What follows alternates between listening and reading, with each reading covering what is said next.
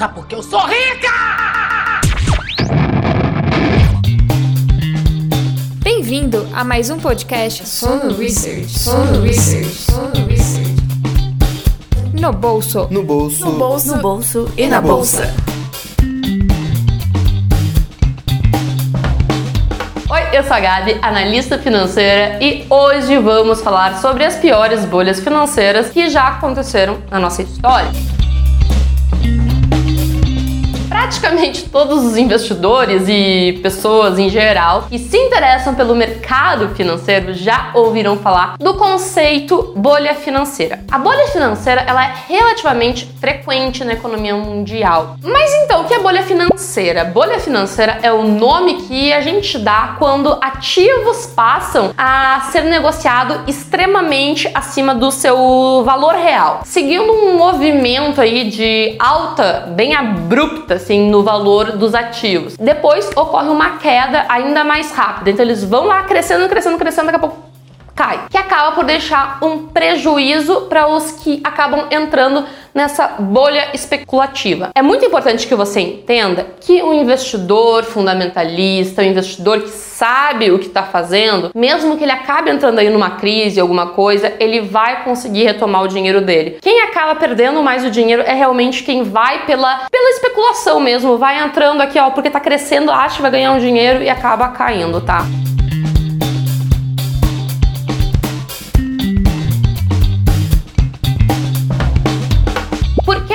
Ocorre? As bolhas especulativas, elas ocorrem por conta do efeito manada. Mas o que é o efeito manada? O efeito manada é quando as pessoas passam a repetir um ato aí de outras pessoas. Elas estão indo com a manada, elas vão seguindo o que os outros estão fazendo. Então, somente pelo fato de as outras pessoas elas estarem fazendo algo, você acaba também a fazer esse mesmo ato sem racionalidade. No caso de bolhas especulativas, esse ato é o de comprar e vender os ativos. Então, no início de uma bolha, as pessoas elas começam a comprar de uma forma intensa um certo ativo.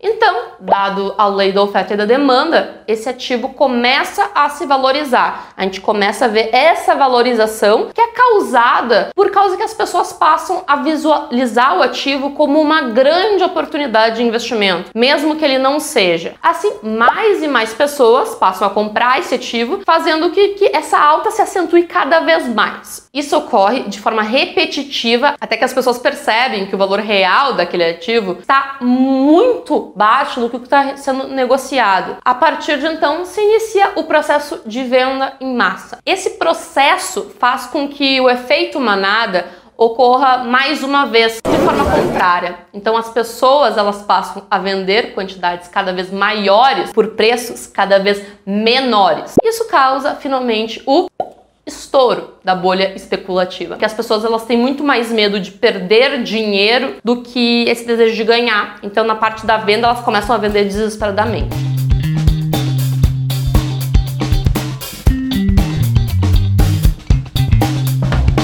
Vamos aqui para uma dica de quem sabe.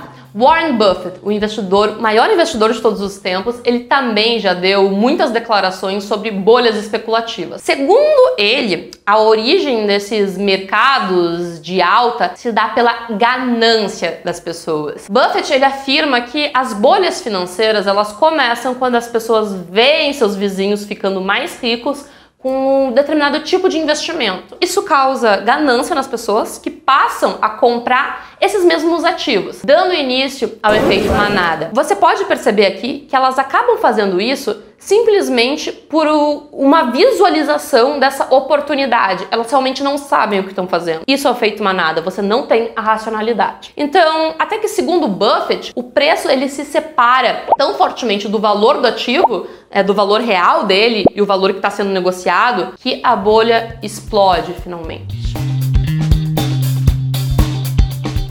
Warren Buffett é o maior investidor de todos os tempos. Sua estratégia de investimento é a mais consagrada na história. E-book Invista como Warren Buffett, disponível na descrição deste podcast.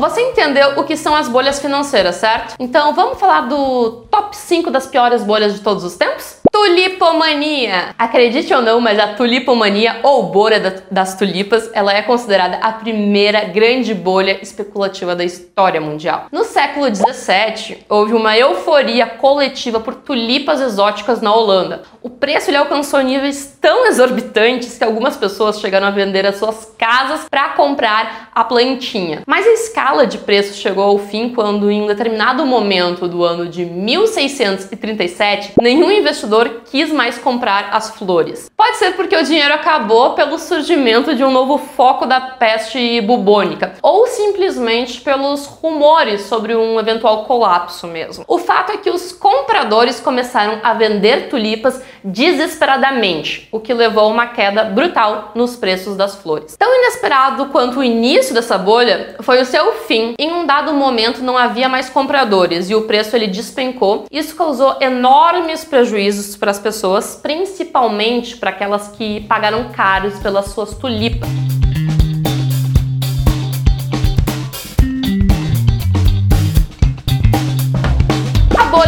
Internet. A bolha da internet ela também foi conhecida como bolha.com em referência às empresas de tecnologia da época, né? Porque eram basicamente sitezinhos, né, .com. Ela foi uma das maiores bolhas da história da bolsa de valores americana. Isso em meio à revolução da internet. Então, inúmeras empresas de tecnologia listaram as suas ações na bolsa dos Estados Unidos. Quando a situação veio à tona e o desenvolvimento tecnológico não era como hoje, poucas pessoas usavam a internet e redes sociais. Muitas empresas como MSN, Hotmail, Google, Yahoo, Amazon somaram lucros absurdos com o crescimento da bolha. O mercado virtual ele não parava de inflar e novas empresas, ONGs, políticos e outros entraram nesse mundo tecnológico. Nessa época a internet ela era conhecida como um mercado amplamente promissor. O problema é que muitas dessas empresas não eram sequer lucrativas e negociavam a múltiplos de mercado extremamente altos. Quando as pessoas perceberam que essas empresas jamais conseguiriam obter esse lucro imaginado, uma venda em massa desses ativos ocorreu, deixando grandes prejuízos e lições para muitos investidores. A formação da bolha da internet ela aconteceu entre 1995 e os anos 2000. No último ano aconteceu o clímax e também a queda da bolsa eletrônica dos Estados Unidos. Vale lembrar que o próprio Warren Buffett ficou de fora desse investimento nessas empresas.com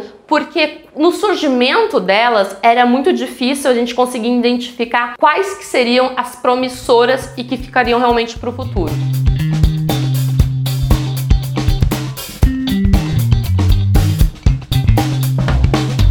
Americana de 2008. A considerada mais recente bolha especulativa ocorreu com a crise do subprime nos Estados Unidos. Essa crise ela ocorreu com grande escalada dos financiamentos imobiliários. Muitos americanos passaram a se endividar cada vez mais para comprar casas. Muitas pessoas possuíam até dois ou mais financiamentos ativos. A crise ela acabou tomando proporções maiores porque os bancos eles aglutinavam todos esses financiamentos e vendiam no mercado para os investidores. Acontece que o risco de crédito, que era classificado como sólido, se mostrou que era na realidade muito baixo. Sendo assim, as pessoas começaram cada vez mais não conseguir honrar com seus financiamentos. Ocorreu então uma última venda em massa dos ativos de financiamento, fazendo cair os seus preços. Para piorar, quando muitos bancos foram executar as garantias dessas dívidas, viram que as propriedades valiam na realidade muito menos do que se imaginava. Essa bolha financeira causou grande impacto na economia americana, chegando a influenciar negativamente o mundo inteiro.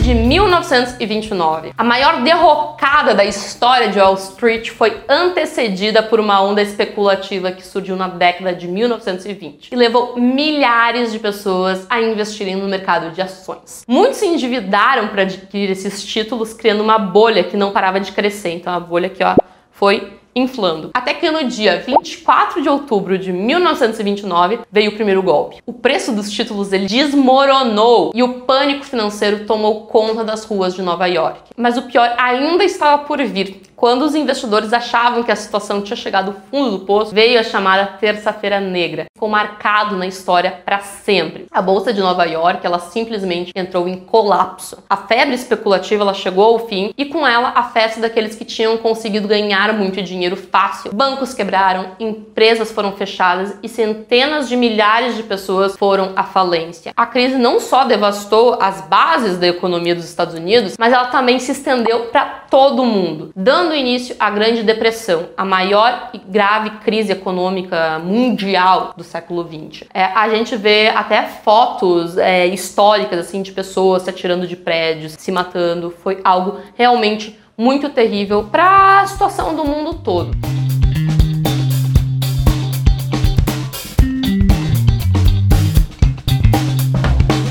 Dos mares do sul. Essa provavelmente você não sabia. Na Inglaterra, no começo do século XVIII, a Companhia dos Mares do Sul tinha o um monopólio do comércio com as colônias espanholas da América Latina. A empresa estabeleceu sua primeira rota comercial na região em 1717 e começou a propagar rumores sobre as maravilhas de suas expedições comerciais que não eram verdadeiros. O valor das ações da companhia disparou, passando de 128 libras, o que daria mais ou menos 568 reais para mil libras em apenas sete meses. Gente, um ponto. Vale lembrar que existe inflação, tá? Porque as pessoas podem achar que esse valor, nossa, mas é pouco, mas volta aí alguns séculos passados. Todos queriam títulos da empresa. O parlamento britânico ele chegou, inclusive, a conceder uma vultosa linha de crédito para a expansão comercial dos negócios da companhia. O crescimento rápido do valor das ações ele gerou um frenesi especulativo em todo o país se estendeu inclusive à compra de títulos de outras empresas, cujos ganhos reais não eram demonstrados. A gente imagina, se a gente tem dificuldades de ver é, fidelidade e uma veracidade em dados hoje com internet, com tudo, imagina lá em 1700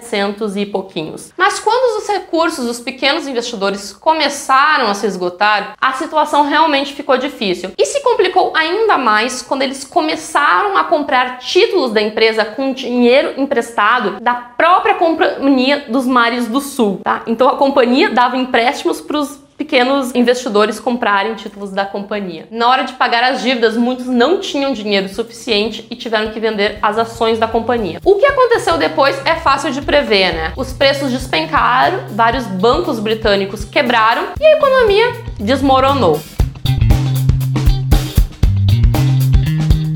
aí, esses foram as cinco piores bolhas econômicas da história. A gente tá aqui para fazer conteúdo para vocês.